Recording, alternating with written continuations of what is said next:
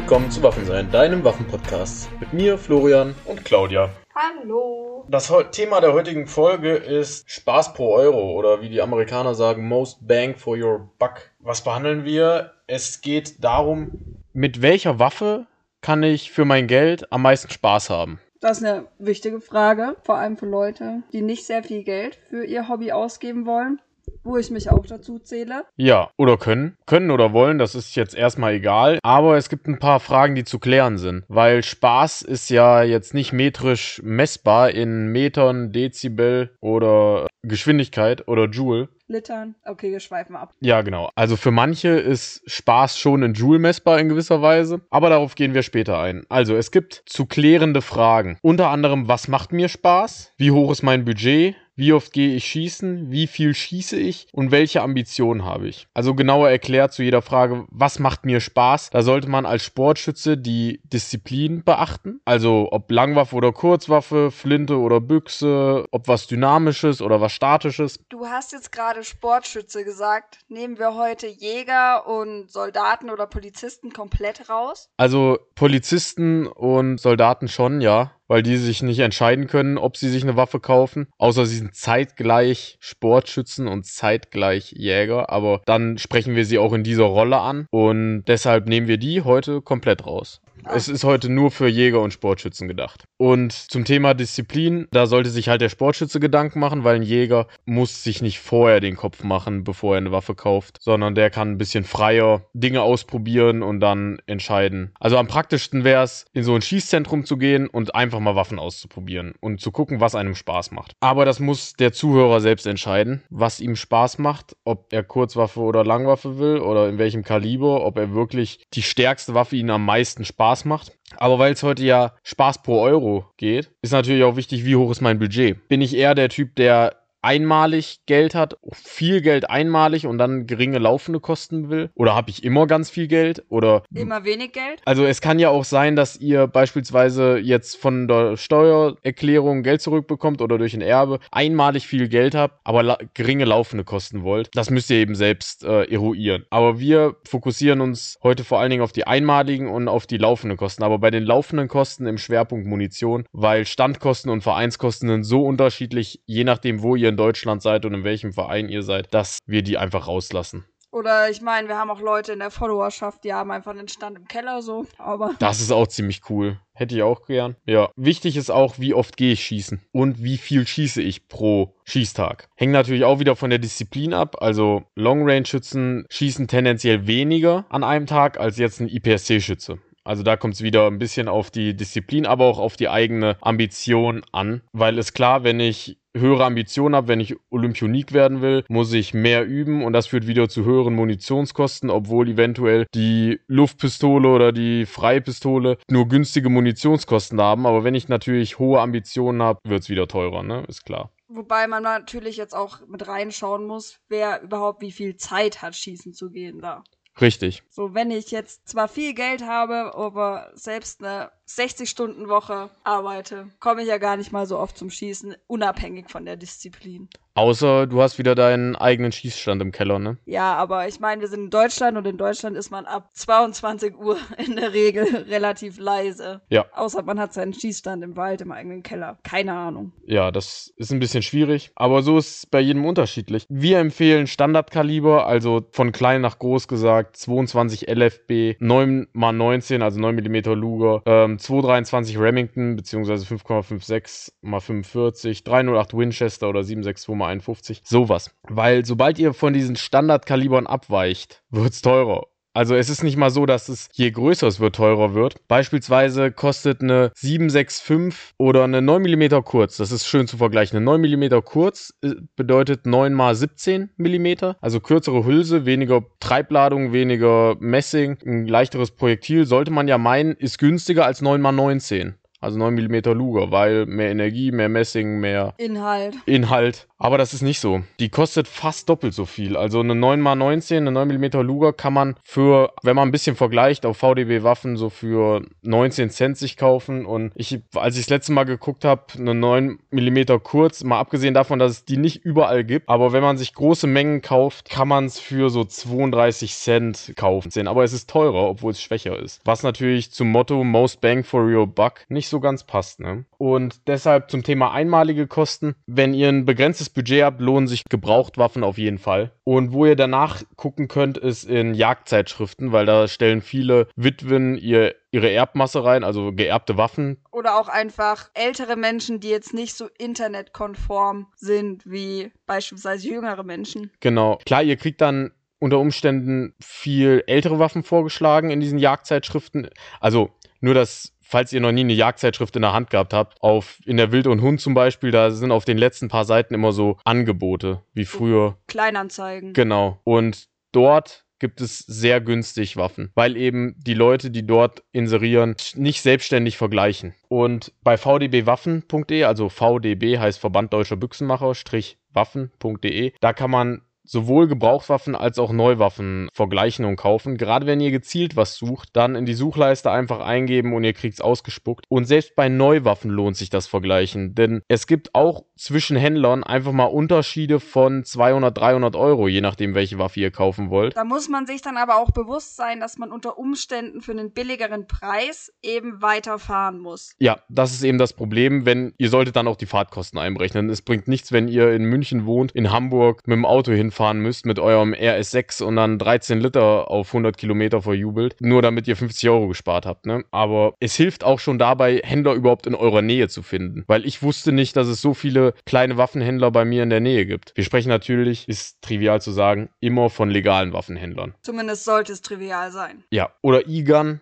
auf IGAN bin ich nicht so viel unterwegs, weil ich finde, dass die einen Internetauftritt haben, als ob ich 2000 eine Internetseite gebastelt hätte. Einfach, ich finde das nicht ansprechend. Tut mir leid. Persönliche Meinung und keine Diffamierung übrigens. Nein. Beispiel jetzt aus meiner eigenen Erfahrung für eine günstige Langwaffe ist ein gebrauchter Zastava M48. Das ist ein jugoslawischer Mauser-Nachbau. Also die haben früher als Reparationszahlung alte Mauser-Maschinen bekommen nach dem Krieg und haben darauf halt einen K98 ähnliches Modell gefertigt, dem M48. Und den kriegt man gebraucht super günstig. Also ich habe meinen für 150 Euro erstanden bei einer äh, sehr netten Waffenhändlerin in Langöns. Kann man mal vorbeischauen, wenn man auf Gebrauchtwaffen steht. Übrigens wieder persönliche Meinung. Ja. Und Werbung aus Überzeugung. Und dieser M48, der ist eben im Kaliber 8x57 IS. Und da ist schon wieder der Haken, weil die Munition kostet, ich habe verglichen, 66 Cent war das günstigste Angebot, was ich gefunden habe für eine Vollmantel in diesem Kaliber, also Vollmantelgeschoss in diesem Kaliber. Das war PPU-Munition, 198 Grain.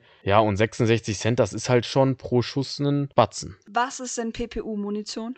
PPU ist der Hersteller. Okay. So wie S&B, irgend so ein osteuropäische Firma, die unaussprechbar ist für jemanden, der nur Deutsch und Englisch sprechen kann, deshalb. Okay, dachte schon wieder eine fancy Abkürzung. Ja, schon, aber ich kann sie selbst nicht aussprechen. Und was auch noch eine günstige Langwaffe wäre, wäre ein gebrauchtes Kleinkalibergewehr. Wenn man den Rückstoß jetzt nicht so abfeiert, sondern viel schießen will, lohnt sich immer ein Kleinkalibergewehr, weil ihr eben S&B-Munition schon für 7 Cent pro Schuss bekommt, wenn ihr ein bisschen vergleicht. Und da könnt ihr eben viel schießen. Es tut nicht in der Schulter weh, es ist nicht unfassbar laut. Trotzdem solltet ihr Gehörschutz tragen. Also ich habe meinen Spaß damit damit. Ja, und kostet so eine Kleinkaliberwaffe, kostet gebraucht zwischen 100 und 700 Euro in der Anschaffung. Und auch jagdlich ist das ganz schön lohnenswert, wenn man entsprechende Jagd ausübt. Ja, Niederwild, Kaninchen. Ja, Neuwaffen können natürlich, ich habe auf VDB geguckt, können bis zu 7800 Euro hochgehen, aber da sind wir dann schon wieder in Sachen Ambitionen, sollte man dann auch höhere Ambitionen haben, wenn man sich so eine Waffe kauft. Also neue Sportwaffen, oder?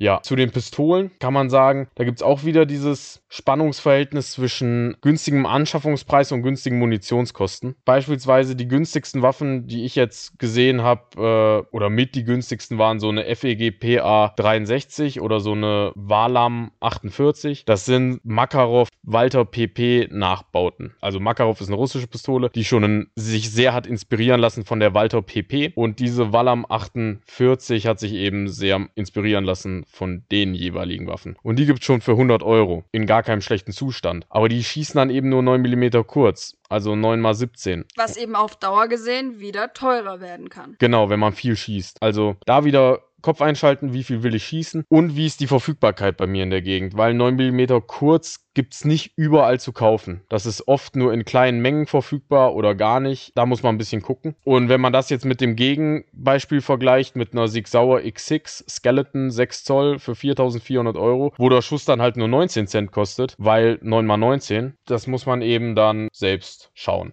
Was ich empfehlen würde, wäre so eine CZ75 oder so eine Glock gebraucht, gibt es die für 300 Euro im Kaliber 9 mm, also 9x19 oder 9 mm Luger. Auch neu sind die jetzt nicht extrem teuer, wenn man ja unbedingt eine neue Waffe will, oder? Nee, also wenn man guckt, wenn sie im Angebot sind, gibt es die schon recht günstig, die CZ75 oder auch von CZ die P09. Habe ich selbst keine Erfahrung mitgemacht, habe aber nur Gutes gehört. Die gibt es so ab 500 Euro, wenn man vergleicht. Und die C meine CZ75 damals habe ich im Angebot neu für 400 Euro gekauft. Und was natürlich wieder äh, alles schlägt, ist eine Kleinkaliberpistole, weil da sind wir wieder in dem Bereich günstige Anschaffungskosten und 7 Cent pro Schuss, vielleicht 10, wenn ihr bessere Munition wollt. Das ist super günstig günstig und macht auch eine Menge Spaß. Also mir macht es viel Spaß. Und ihr könnt es überall schießen. Da sind wir wieder bei dem Punkt Infrastruktur. Ihr müsst auch gucken, dass ihr die Waffen, die ihr schießen wollt, auch irgendwo schießen könnt. Und wenn ihr bereit seid, weit zu fahren, klar, geht. Aber das kostet dann wieder Geld. Und heute sind wir bei dem Knauser-Thema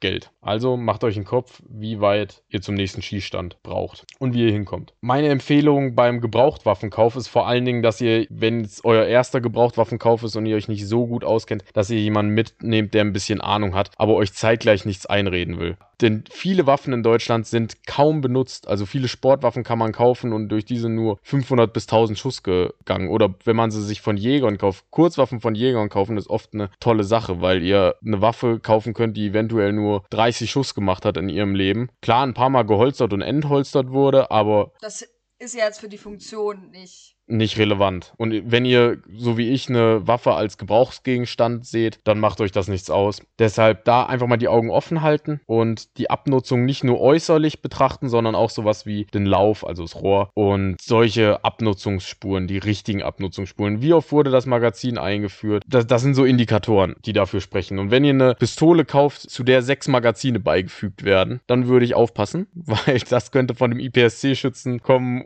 und das sind tendenziell die, die am meisten damit geschossen haben. Nur so ein Gedanke. Und zum Thema Flinten sage ich heute wenig, weil einerseits könnt ihr extrem günstig Flinten kaufen. So, so eine Baikal. Genau. Flinte, ja. Baikal-Flinte 100 Euro. Gib ihm. 200 Euro gib ihm. Coole Sache. Nur da ist wieder das Problem Schießstände. Also hat sie einen Stahlschrotbeschuss? Ja, nein. Wenn sie einen hat, ist sie gleich wieder ein bisschen teurer. Hat der Stand bei euch in der Gegend ein Verbot von Bleimunition, ist wieder blöd. Also da gibt so viele Faktoren, dass ich darauf jetzt nicht zu tief eingehen will. Auch die Ambition wieder, die ihr da habt. Die einen sagen, man muss sich eine Flinte anpassen lassen. Die anderen sagen, eine von der Stange, die aber in der Größe passt. Die nächsten sagen, ich gucke einfach, was das billigste ist und kaufe mir eine für 100 Euro. Da finde ich, gibt es wieder so viele Faktoren. Aber grundsätzlich, wenn ihr Jäger seid und einfach eine Flinte wollt, für mal schießen oder mal ein Brennecke-Geschoss durchjubeln, dann ist so eine Baikal keine schlechte Idee. Ihr müsst natürlich treffen können, wenn ihr auch damit tatsächlich jagen wollt und sie nicht nur zum jagdlichen Übungsschießen verwendet verpflichtet. Aber das ist ja auch selbstverständlich. Sollte es zumindest sein. Richtig. Was wir jetzt nicht besprochen haben, sind sehr teure Waffen wie zum Thema Long Range Shooting, was in Deutschland allgemein schwierig ist, weil wir nicht viele Bahnen haben, die länger als 300 Meter sind. Also auf 1500, 2000 Meter kann man hier nur an wenigen Orten schießen. Und das ist dann auch gleich ein Spaß, der sehr, sehr teuer wird. Und wenn ihr bereit seid, nach Osteuropa zu fahren, um 2000 Meter weit zu schießen, naja gut, ne, macht das. Ist mega cool, glaube ich schon schon. Aber da habe ich keine Erfahrungswerte mit. Und ich, also ich stelle es mir auch wieder sehr teuer vor. Also Spaß pro Euro ist da nicht so. Effizient. Ja. Ja, sehe ich auch so. Was schießen wir? Wir schießen 9x19, 223 Remington, 308 Winchester. Typische Standardkaliber. Gut, auch mal eine 8x57 IS in den historischen Waffen, in der M48, aber zum Großteil günstige Patronen. 222 Remington haben wir noch. Ja, und halt eine 22 LFB, weil damit liegt man nie falsch. Die kann man immer mal benutzen. Und ich meine natürlich, Jagdmunition ist ein bisschen teurer als Sportschützenmunition.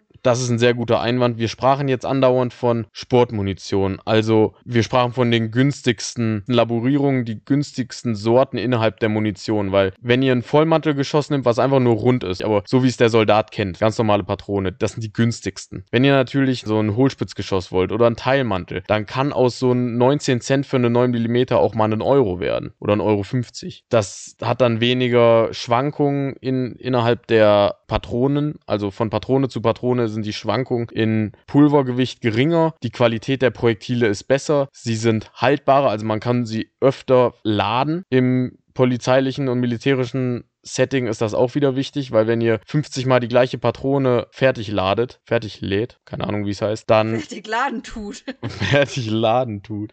Bestimmt ist das richtig. Dann schabt sich ja immer so ein Stück Messing ab. Weil wenn es aus dem Magazin ins Patronenlager gezogen wird, kann sich immer so ein Stück Messing abreiben. Das ist nicht viel, aber wenn der das oft macht, der stete Tropfen hüllt den Stein, dann leidet die Patrone darunter. Und dass es da keine Störung gibt, deshalb kostet Dienstmunition, also oder kann Dienstmunition mehr kosten. Aber davon sprachen wir nicht, sondern wir sprachen jetzt nur von Vollmantelmunition. Jagdmunition, genau das gleiche Ding, ist auch wieder teurer. Vor allem, wenn man halt jetzt so spezielle Ansprüche an seine Jagdmunition hat. Außer eben Teilmantel. Man möchte unbedingt eine Polymerspitze, ein Hohlspitzgeschoss oder was auch immer. Ja, Da gibt's natürlich, je nach äh, Munitionsmarke, kann es da richtig teuer werden, auch im Standardkaliber. Richtig. Aber wenn ihr jetzt einen sehr renommierten Hersteller wollt, beispielsweise Hornady, da ist selbst bei Hornady ist eine 308 Winchester günstiger als eine 8x57 IS. Bei gleichem Projektil oder gleicher Bauart des Projektils und gleicher Serie ist es doch teurer in einem Nischenkaliber. Was wir vielleicht noch ansprechen könnten, wäre Wiederladen. Ja, ihr umgeht diese ganze Problematik der Nischenkaliber, wenn ihr selbst wiederladen könnt. Denn dann könnt ihr die Hülse öfter verwenden, müsst euch nur Projektile kaufen, die deutlich günstiger sind, Pulver, Zündhütchen und ihr bastelt euch selbst eure Munition. Da könnt ihr eine Menge Geld sparen, gerade außerhalb der Standardkaliber. Bei 9x19 wurde mir gesagt, ich habe selbst keinen Wiederladerschein, mir wurde aber gesagt, bei 9x19 spart man nicht unbedingt Geld, aber man kann sich eben die perfekte Munition für seine Waffe und für seine Disziplin kreieren und wiederladen. Ist ein Vorteil, aber bei den Nischenkalibern oder Revolverkalibern, da lohnt sich das richtig aus monetärer Sicht. Da sind wir aber auch wieder bei einmal großer Anschaffung, der Schein eben. Der Schein und die, diese Widerladerpressen und dieses ganze Sammelsurium an, Werkzeug.